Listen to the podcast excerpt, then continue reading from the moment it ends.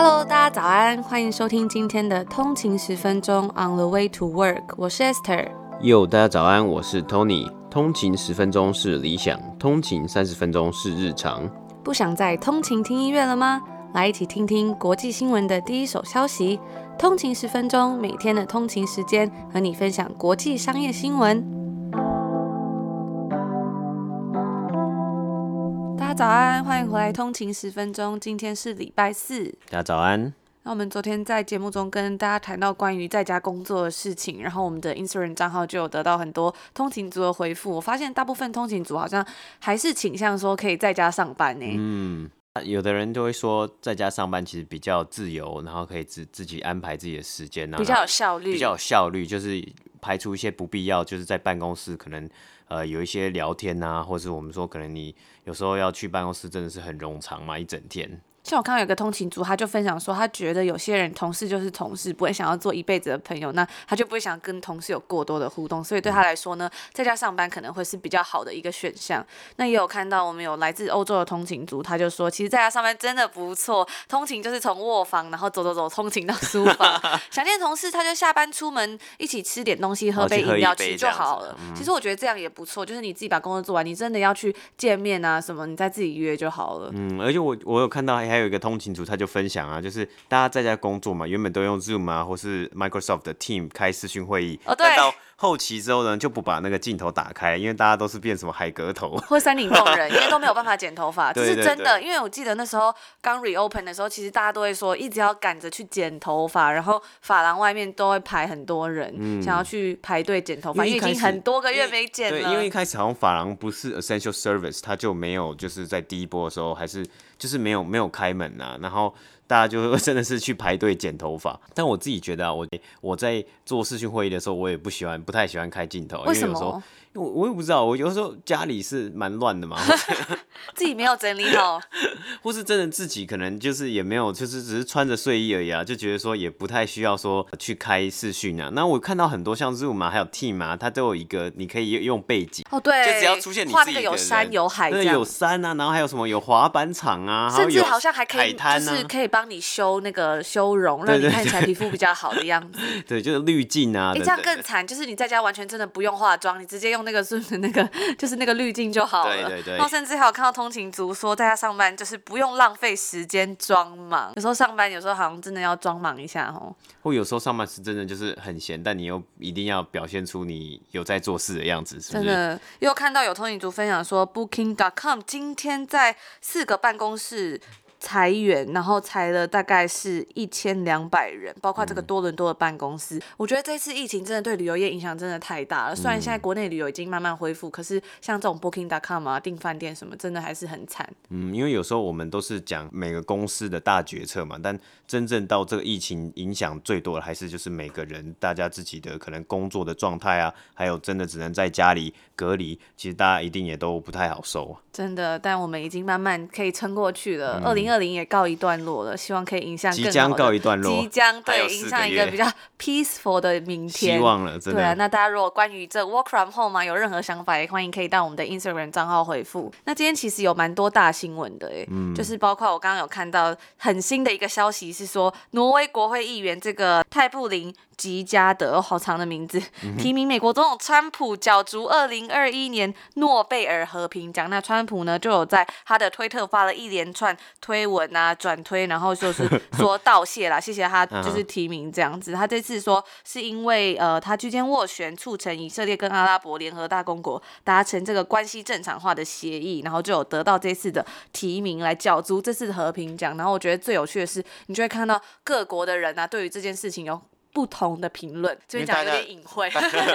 这是最有趣的一个部分。嗯，包括我们在这个温哥华本地啊，这周也有几个新闻，像昨天呢、啊，因为有在美国好像华盛顿州发生野火的这个状况，然后它的这个野火的烟呢、啊，就慢慢的飘到温哥华市区这里，然后我就看到现在本来可是能见度是非常高，都可以看到山呐、啊，还可以看到海，有那个烟呢、啊，其实就是会整个笼罩住，你根本完全看不到。二零二零年真的是。多灾多难，就是很多变的一年呐、然后包括我们之前也有报道过，像在加州啊，也有发生野火这样的情形，然后很多居民都要被迫去撤撤离呀。很难想象二零二零年就是这么已经过到九月了。嗯，真的。像我们之前在第一季有跟大家提到，温哥华这个水族馆 Vancouver Aquarium，它也是要再度宣布关闭，这、嗯、是一个蛮感伤的消息。因为前阵子因为疫情，它已经关闭过一次。嗯、然后我们有跟大家分享说，在疫情关闭之前呢，我才买了一个像是一个 membership 年票，会会员呐、啊。然后就也没有用到几次，它就关门了。那想说它之前又开的时候，我有再去看一下，嗯、结果呢，没想到它又说现在又要关门，已经关了啦。就是，然后这次他是说是无限期的关门，嗯、那他也裁员了很多人，其实就还蛮担心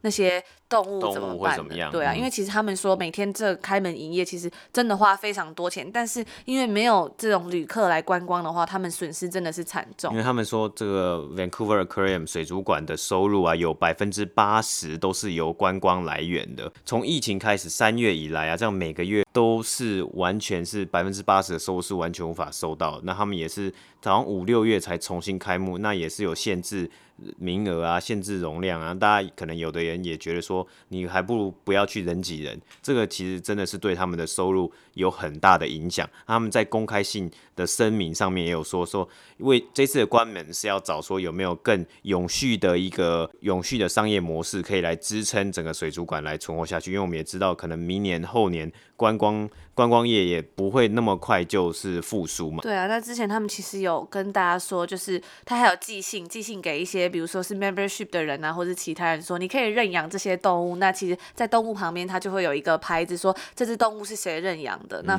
现在也有消息说，如果这些 Vancouver Aquarium 真的没有办法支撑下去，可能这些动物就是要找别的收容所，甚至是安乐死，就觉得还蛮难过的。希望这一切可以好好过下去。那最后一个要跟大家分享的，昨天 Lululemon 也是受到了大家很多的评论，大家也是哇风起云涌，对这很有想法。我还蛮好奇，现在 Lululemon 在台湾的定价是多少？哎对，还蛮多这个听通勤组的回应都是说，Lululemon 的单价是真的蛮高的。我印象中在台湾真的很高，那其实，在加拿大似乎是有低一点点，但也不便宜啊。我印象中啦，不知道现在有没有变，但是好像真的差到快要两倍。但其实它一条裤子大概是一百多块加币啊，对啊，不知道台湾是多少。如果有印象的通勤族，欢迎再跟我们说。对，那节目一开始，如果大家喜欢我们的内容的话，也不要忘了可以 CLS comment like and share。给我们一个五星的评分，然后留下一个评价，那也不忘了分享给你的亲朋好友听，可以来追踪我们的 IG on 的一个底线 Way to Work，我们会在上面发最快的新闻，还有欢迎跟大家跟我们聊聊天哦。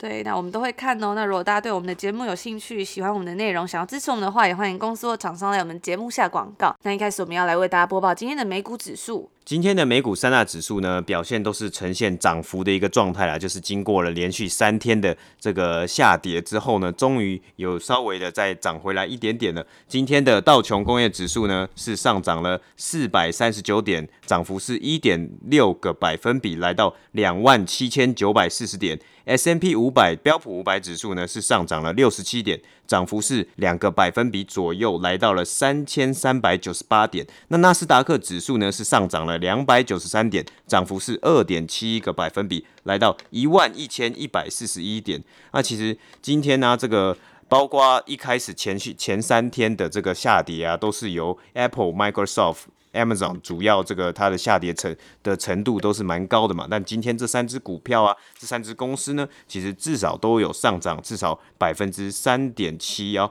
那其实这个我们也知道嘛，是这个纳斯达克呢，今年已经。创下历史新高，已经创了四十三次了。四十三次在一年里面，对，不不不，就是不断的往上冲了。那在上礼拜下跌之前，它还是继续有这个突破历史新高啊。今天的这个有点回涨的情况呢，其实距离上礼拜最高点呢，还是有差大概七个百分比到八个百分比左右啦。只不过我们还是也可以看到，进入秋天啊，真的九月、十月、十一月。整个波整个波动性应该会还会是蛮大的，包括我们有看到很多的投资人或是很多的这个分析师也都在看说这个经济的回复苏啊的情况有有慢慢就是趋缓的情势啊，因为我们知道说。哦，因为疫情，大家都很多店都关了嘛。但是经过这几个月，大家几乎一般能够开的店啊，都有重新营业了。那我们也看到表现很多很多财报啊，很多实体店啊、零售店的表现都是非常的好嘛，就是比上一季来的还好很多。对，就是如果都一直没有 reopen 的店，可能就是倒闭或关门了。嗯，对，其实真的疫情之下，我们有看到很多中小企业啊，或者什么当地的像餐厅啊，或是比较小型的店家，他如果周转不灵啊，或是他没有。能够得到一些纾困的方案呢、啊，他可能真的就是面临倒闭了。那剩下的人在现在进入秋天啊，整个经济真的是复苏的起步调会慢慢的就是趋缓。那包括还有十一月的总统大选啊，还有我们之前讲的未定的这个美国的纾困，等于说纾纾困，或是还有这个失业补助金等金额也都还没有敲。敲定的情况之下，这个波动性可能一定是还是会有的啦。那昨天呢，其实包括昨天有发财报，还有这个也是加拿大出生，那目前总部在旧金山的 Slack 这一间公司啊，那它也是一个这个呃线上聊天的一个工做聊天的一个平台。那它像是它的主要竞争对手啊，有 Zoom 啊，还有 Microsoft 的 Team。那在甚至在七月的时候，也有在欧洲啊去控告说，哦，Microsoft 有一点这个反就是。反托拉斯这的这个诉讼啊，他一直以来就是跟 Microsoft Team，因为 Team 呢其实一直就是抢 Slack 的生意，很抢的很多啊。那今年这一次的财报呢，Slack 其实成长也是持续在成长，但成长幅度没有像 Zoom 啊或是 Microsoft Team 那么那么强大。那他有的客户啊，其实有的客户也是刚刚我们有分享到，有的中小企业他可能会面临说哦资金不足的问题啊，或是可能面临直接倒闭的问题，那会导致 Slack 的在收款上面。啊，或是在呃他的客户的维持上面会有一定的困难度，因为这这些原因啊，种种的原因，让 Slack 在今天收盘的时候，它的股价是跌了十四个百分比，来到美金二十五块啊，也是蛮值得注意的，因为它也算是这个云端股啊，或是科技股之一，但它其实没有跟其他科技股上涨上涨幅度没有像其他科技股一样来的这么疯狂，那因为它的本身的销售额啊，还有等等等成长幅度也没有像其他的科技股来的。非常的大，或是比较爆炸性的成长。再补充几个小新闻呢、啊，像是这个微软呢、啊，在今天北美时间礼拜三呢、啊，它也发文公布了这个 Xbox 最新的世代的次世代主机 Series X，它的定价会是在四百九十九块美金。你怎么讲的这么兴奋？没有，我只是刚好有在看而已啊，对不对？那昨天呢，其实它也有公布，还有昨天它其实是先来公布他们比较平民款，还有它史上最小的 Xbox 主机。Series X，那这个平民款的这个主机呢，是定价是两百九十九块美金啊，所以就可以消费者就第一次可以有两个选择，你可能想要选择比较小的主机，还是想要选择这个比较大的或是比较正规的，那当然它的规格 Series X 的规格就会比较来得好一点。那 Series S 呢，这个比较平价版的呢，是会在预计会在十一月十号的时候来发售。那这个预购呢，是在九月二十二号就会即将来开跑了。微软呢，也在今天呢收盘，它的股价是上涨了四点二六个百分比，来到两百一十一块左右啊。第二个小新闻呢，我们就来分享一下。昨天呢，其实是第一天，九月八号，麦当劳跟知名饶舌歌手 Travis Scott 他们联名推出了一个这个联名系列餐，就是 Travis Scott 喜欢吃的餐啊，里面包括了有一个四盎司牛肉汉堡，然后再加上。一一个薯条，那那个薯条会搭配一个 barbecue sauce，就是那种烤肉酱，是他说是 Travis Scott 自己很喜欢吃的。然后最后呢，饮料是搭配这个雪碧啊。那这个这个这个这个这个套餐是会从呃从昨天开始发布嘛，那会一路卖到十月四号。我甚至看到在网络上还有人在转卖这个套餐，就因为这个我觉得转卖他的鞋子就算了，转卖套餐是什么样一回事？他真的是有有点疯狂，就有点像是一个新世代这种他们每。美国的北美的年轻人啊，就是在瞩目啊，或在追求的一个偶像或一个 icon 啊。那他在昨天九月八号，就是这个餐刚上市的时候，他也有快闪到开了他的这个红色法拉利名车，然后开到麦当劳啊最久最古老的分店，在这个加州 Downey 这个地方啊。然后他就是快闪嘛，他就是有穿上这个麦当劳跟他的限定的这个限量的员工服饰。然后在那边去宣传他的新的联名，那他后随即呢也在官网上面有上架很多他自己特殊的周边商品啊，包括有一个像是鸡块的很大的鸡块麦当劳鸡块的抱枕啊等等的。刚刚有提到他这个红色麦当劳跟 Travis Scott 的这个联名的员工服啊，这个 Crew T 啊。在 resale 的价格上面就再售价哦，有人喊价喊到六百块美金呢，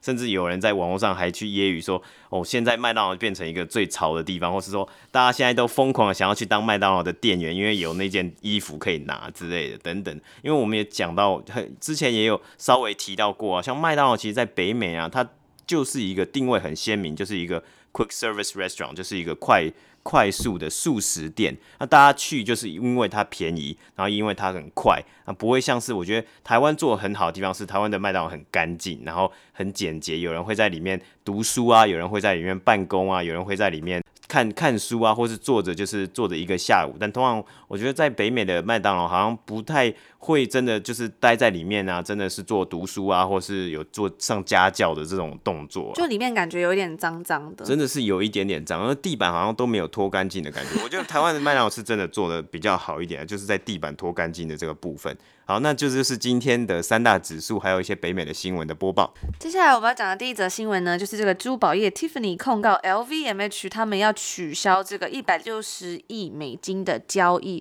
那这也是史上堪称珠宝行业最大的一个收购案，就在九月九号今天告吹啦。LVMH 退出这个一百六十亿美元的收购交易后呢，可想而知，Tiffany 的股价就暴跌了。那 Tiffany 他们就把这次的事件归咎于，因为法国政府是要求这个交易要延迟到一月六号。法国总统马克宏他就担心说，美国可能会对法国产品征收这种关税。那 Tiffany 也已经要求把这个期限再延至年底。目前他们是表示说，他们正在起诉，要求这个 LVMH 他们要一定要执行这项交易啦。这个嗯，路易威登的老板他们是讲说。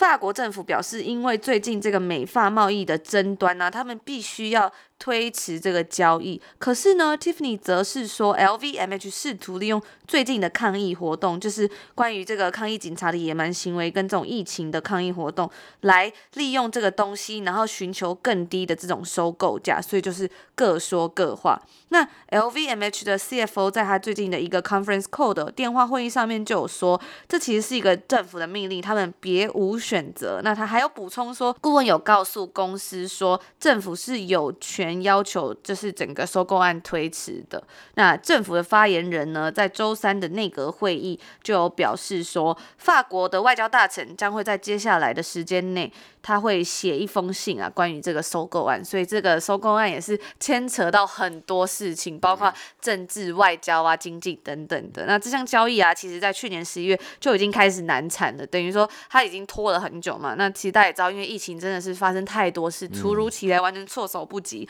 这项在去年十一月达成的协议呢，因为疫情的影响，包括封锁这个关闭全球的这种呃精品店，甚至是限制了国际旅行等等的原因啊，都造成对这种奢侈品的需求降低。那这个协议呢，也就直接停摆，就是关于这项要收购的协议。这个 LVMH 的董事长 Bernard Arnault 当时是说，他们决定要收购 Tiffany，那时候大家还认为说，这是一个可以增强这家法国公司在美国的业务的一种很好的方式嘛。因为 Tiffany 也算是一个非常知名的品牌。对。那放弃这笔交易呢？其实对于这个 LVMH 的董事长而言，对他来说应该算是一个蛮少见的挫折，因为其实他已经透过一连串的收购而建立一个属于他自己的一个精品的帝国，包括他就是从这个 Dior 到这个香槟品牌在内呢，他都已经有一个建立一个很大的企业集团的啦。那他本来是想说。收购这个 Tiffany 对他们来说是一个很难的机会，是一个珠宝业。那其实能够赢得这种珠宝市场上的主要品牌，对他们来说真的非常重要。因为在整个珠宝市场来说呢，目前仍然是处于一个算是高度破碎的状态，因为被很多不同的手工制造商所分割。甚至呢，像是其他全球性的品牌，大部分都已经被它的竞争对手拥有了，像是这个利丰集团 （Richmond） 的 Cartier 卡地亚等等的，都已经被收购走了。在截至七月三十一的季度里面，Tiffany 的全球净销售是下降了二十九 percent，虽然它是有下降，但是跟它上一个季度的报告。比起来还是有所改善，因为它上一个季度是下降了四十五 percent，所以就是非常的低。那自从疫情开始以来呢，因为精品市场的动荡，所以其实大家就有在猜说，会不会因为这样子，LVMH 他们其实是想要可以用更低的价格来收购这间公司，所以才一拖再拖。根据这个 Foretest Security 的交易员 Keith Temperton，他在一封电子邮件里面是有表示说，这个对 LVMH 来说啊，算是一个很棒的一个出路啦。因为在疫情之前呢，他们其实已经付了这种市场上最高价给 Tiffany 了，就是 top of the market 的一个 price。那 LVMH 呢，他现在很努力想要摆脱这个困境，因为现在精品行业也是很停摆嘛，所以就是他们说这样来说，他采取这样的举动也是不足为奇。那我觉得这也是一个非常有趣的新闻，就跟大家分享。第二则新闻呢，这个礼拜这两个礼拜好像讲了蛮多福斯 Volkswagen 的新闻呢啊。这这一次的新闻呢是在讲这个日前啊，这个礼拜稍早啊，其实特斯拉的 CEO Elon Musk 他在德国有出差啊，做出差就是为他们特斯拉公司的一些业务出差，但是呢，他特别去停留在德国的 b r u n c h w i c h 布朗斯维克机场跟。福斯哦，福斯的 Chairman 跟 CEO Herbert Dis 来做会面的一个动作哦。那他们两个会面的内容啊，其实是经由福斯的 Chairman 董事长以及 CEO 兼 CEO Herbert Dis 的 LinkedIn 上面，他去发布了一个影片。那这个影片的内容是什么呢？影片内容其实就是。Elon Musk 他就坐上了福斯的 Volkswagen 首台电动车 ID.3，福斯的董事长 Herbert Dies 坐在他的副驾旁边，跟 Elon Musk 来聊天呐、那他们两个人就很轻松的聊天嘛。Elon Musk 边试驾这台车，然后边聊天。他就问，他就跟他这个福斯的董事长就跟他说，他说：“哎、这不是一台跑车啊，就是这个 ID.3 也不是要 Sports Car，而是一个这个 Mainstream 啊，或是一个比较日常的一个公用的车啦，就是日常代步车这样子。”Musk 他就他就回他。他就说：“哎，我想要试试看这个加速如何，How's the acceleration？” 那他的辐射董事长呢，他有说：“他说，哎，其实这一台车的操控也不错，steering。”那后来呢，最后呢，其实 Musk 也有说。这台车很不错，It's pretty good。他只有留下这个评语啊，因为以一个不是跑车的一个一般的代步车啊，或是日常的车 ID.3 来说，Musk 对它的评价是还不错的哦。就是在这个影片发布之后啊，外界就有很多的新闻就在揣测说，诶，他们两个这样子的会面啊、交流啊，会不会之后有可能会有一个合作的关系呢？那稍后呢，其实这个福斯的董事长 Herbert Diess 他也在他的 LinkedIn 啊，还有这个个公开发言啊，他有讲。到说他其实是不会有证实啊，不会有合作的关系。他后来也跑去自己跑去试驾了 Tesla 的 Model Y，然后还附上了他的照片。这个其实也蛮不寻常啊，因为通常很少我们会有公开的去看到说一间公司车厂啊，大牌车厂的 CEO 去跟另外一家车厂的 CEO 一起来共同试驾，而且通常这个他们毕竟他们都是电动车嘛，也算是一个竞争对手一个概念啊。那从很难说，而、我去到进入人家竞争对手的车里面，然后跟人家一起来谈谈你们的产品是做的怎么样啊？那像是这个福斯的董事长 Herbert Diess，他在开试驾 Model Y 之后呢，他也有讲说，哎，其实 Model Y 呢，对于福斯来说有很多可以参考以及学习的地方啊。那这个地方呢，从这里他们两个人的互动啊，还有在社群上的互动、公开的一些发言，我们也不难看出啊，这个这两个品牌。对于电动车市场的这个在乎的程度啊，他们感觉是比较倾向于我们一起来把这个市场来做大，而不是要互相竞争啊，把对方斗掉啊。通常我们可能看到试驾，可能就是说，诶，我这个 A 车厂，我偷偷去买 B 车厂，我找个人帮我去买弄一台 B 车厂的车，然后我们来偷偷来开一下，来看一下它到底哪里好，哪里不好，来拆解它，或是来研究它。但他们两个是公开就是这样子，把它放到网络上去做一个。有点像宣传嘛，或是很因为因为 Elon Musk 的名气就很大嘛，所以这个东西一定会被新闻来做一个报道。那他们最后，我觉得他们的一个目标应该还是是说，我们要把未来啊，其实是电动车的时代，那我们要把这个电动车的市场来做大。福斯也是信誓旦旦的说，他们要超越了，以特斯拉为一个标杆，想要来超越特斯拉，那也很努力，致力于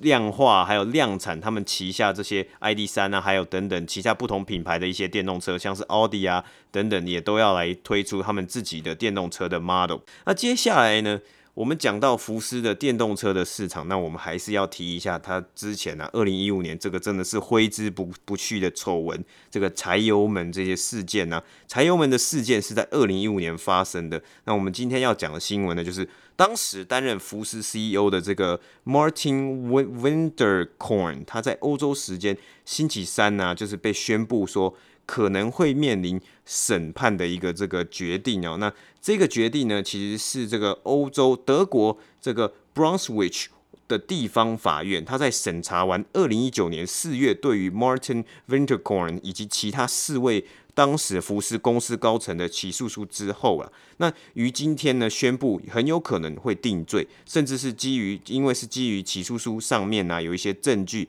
而且他也命令要进行做一个审判。这间这个地方法院，它的公开的这个说明啊，他们是有说到啊，其实有真的是很有可能定罪。这个 Martin Winterkorn 他的律师在公开声明之中，他没有对法院的这样的决定做出直接的回应，但他是有回应说，法院没有依照起诉书的内容来起诉这个罪名。以下的这个罪名是 Martin Winterkorn 是有 damage，是有造成。福斯的一个损坏、损毁的一个动作，因为这像这种这种罪名啊，或是这种起诉，可能会为这一位前 CEO 带来巨额的罚款啊。讲到福斯这边呢、他其实也在已经在美国还有德国达成很多形式上的和解，付出了巨额的赔偿金啊。一直到今年，他也都有一直在民事上啊，跟很多的这个车主啊等等的来达成和解，烧掉了许多，赔掉了很多这个金额啦。那毕竟，因为这个事情啊，这个这个罪名其实就是基本上就是欺骗消费者嘛。他们我们也知道说，他们在二零一五年的时候啊，就是直接来造假哦。这个 CEO 在他的任期的时候是造假，说他们标榜的干净柴油车来通过美国的排放标准，但最后呢，其实才发现呢、啊，他就是只是因为他安装了一些违法的系统，躲避了这些排放检测。这些车其实根本也不是这么的干净的排放啊，或是根本一开始都没有达到美国这里排放标准的一个数字啊。也因为这个柴油门啊，福斯的股价也是一直的一蹶不振，它里面也做了很多事情，想要改善这个形象，包括我们看到它一直致力于在这个电动车市场的发展，啊，他们也有在公开声明之中说到啊，对于他们最重要的是，对于他们的公司，对于他们的员工还有股东呢，在这件事情是柴油门这件事情呢，能够顺顺利利的透过法律的方式来解决，是一个最好最重要的当务之急啊，那也代表着他们其实是要跟这个前任的这些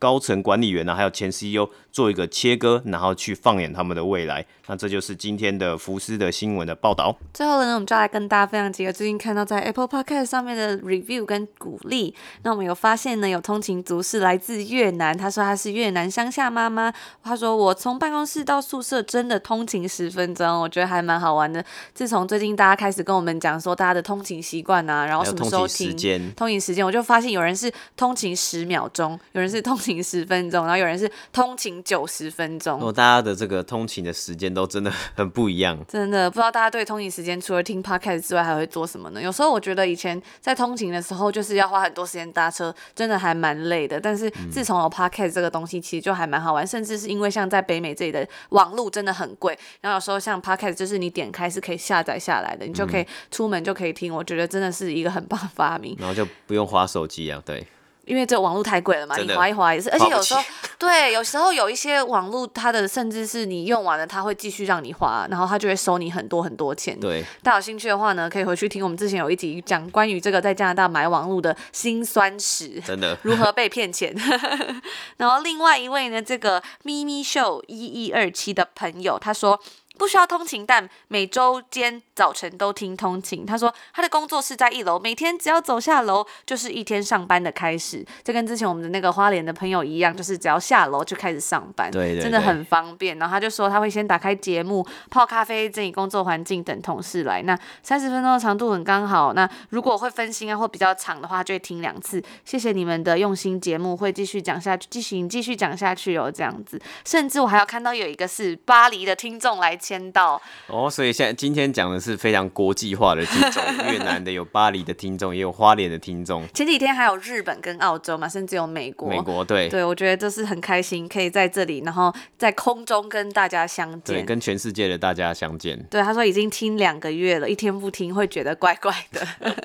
然后昨天我们有看到一个通勤族朋友呢，在我们的 Instagram 上面问说，Tony 是是不是台中人啊？他讲话的尾音有一点台中的腔调。我完全不知道我有台中的尾音。但我是台北人呢、啊。我很好奇台中的尾音是什么、欸？对，我也很好奇台中的尾音是什么。不过我有一点点印象，因为以前大学的时候有同学是台中人，然后就因为很多台中人，所以就会开始觉得他们好像讲话有一点点就是他们自己的腔，台中腔。可是因为现在就比较少接触到，所以就对这个台中腔调没有很多印象。但我觉得好像是不是也没有到很明显吗？还是就是一点点啦。哦，okay、可能台中人自己听得出来。哦，就是说台这个这个台中人跟听另外一个台中人讲话，他就知道你是台中人之类的。那如果这位听众朋友有在听的话，也可以跟我们讲什么是台中腔，我很好奇，跟我们分享一下。真的，那这就是我们今天要跟大家分享的节目，也祝大家有一个美好的一天。我们明天见，明天见，拜拜。